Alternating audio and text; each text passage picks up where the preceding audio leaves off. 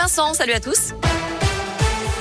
À la une, les premiers mots de Nordal Lelandais à l'ouverture de son procès aujourd'hui. L'ancien militaire est jugé pour le meurtre, l'enlèvement et la séquestration de la petite Maëlys, 8 ans. C'était en août 2017 à Pont-de-Beauvoisin, en Isère. Il est également poursuivi pour agression sexuelle sur deux petites cousines et enregistrement et détention d'images pédopornographiques. Ce matin, lorsque la présidente de la Cour lui a lu les cinq crimes pour lesquels il se retrouve devant la Cour d'assises de Grenoble, Nordal Lelandais a présenté ses excuses à la famille de Maëlys avant de reconnaître l'alarme à l'œil qu'il a bien donné la mort à la fillette, même si ce n'était pas son intention.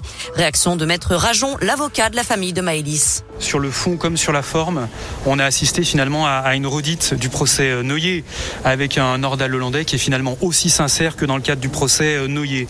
Nous, très clairement, on ne compte pas sur Nordal Hollandais. On compte sur un dossier qui fait 23 000 pages, sur une instruction qui a établi la personnalité et la dangerosité de cet individu. Donc très clairement, ce n'est pas une surprise, mais nous allons avancer pendant, pendant trois semaines, je pense, vers, euh, vers la vérité. Non pas en comptant sur Nordal Hollandais, mais en comptant sur le travail des, enquêteurs. On a eu droit à une larme de Nordal Hollandais, on a eu droit à des, excuses, mais ça ne valait très clairement pas grand-chose.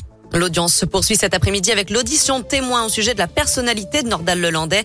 Déjà condamné à 20 ans de prison pour le meurtre d'Arthur Noyer, il encourt la réclusion criminelle à perpétuité. Le procès doit durer trois semaines. Lui transportait 3 kilos de résine de cannabis et 33 000 euros en espèces. Un individu au volant d'un véhicule dépourvu d'immatriculation a tenté de fuir un contrôle de police et a terminé sa course dans un arbre en Isère. C'est là qu'elle peut être interpellée par la BAC de Vienne. Il a été placé en détention en attendant son jugement. À retenir aussi les chiffres encourageants de la sécurité routière. Le nombre de victimes sur les routes a chuté de 9% l'an dernier par rapport à 2019, donc avant la pandémie. 2947 personnes ont perdu la vie dans des accidents. En revanche, pour la première fois depuis 20 ans, plus de 200 cyclistes ont été tués sur les routes.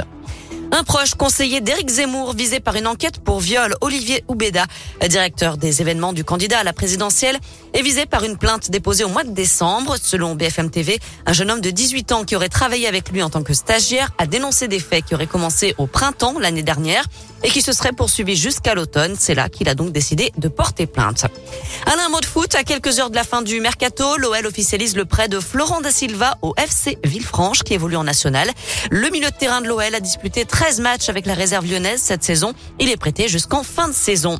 Et on termine, Vincent, avec des nouvelles plutôt rassurantes de Dave, parce que je sais que vous étiez un petit peu inquiet. Ouais, ouais, j'étais très très inquiet. Eh bien, sachez que le chanteur qui avait été hospitalisé mardi après une lourde chute à son domicile est finalement sorti du service de réanimation vendredi, d'après son ami Marc-Olivier Fogiel, et il poursuit son rétablissement à l'hôpital. Eh ben, on lui souhaite un, bon rétablissement et on l'attend euh, très vite du côté de chez Swan.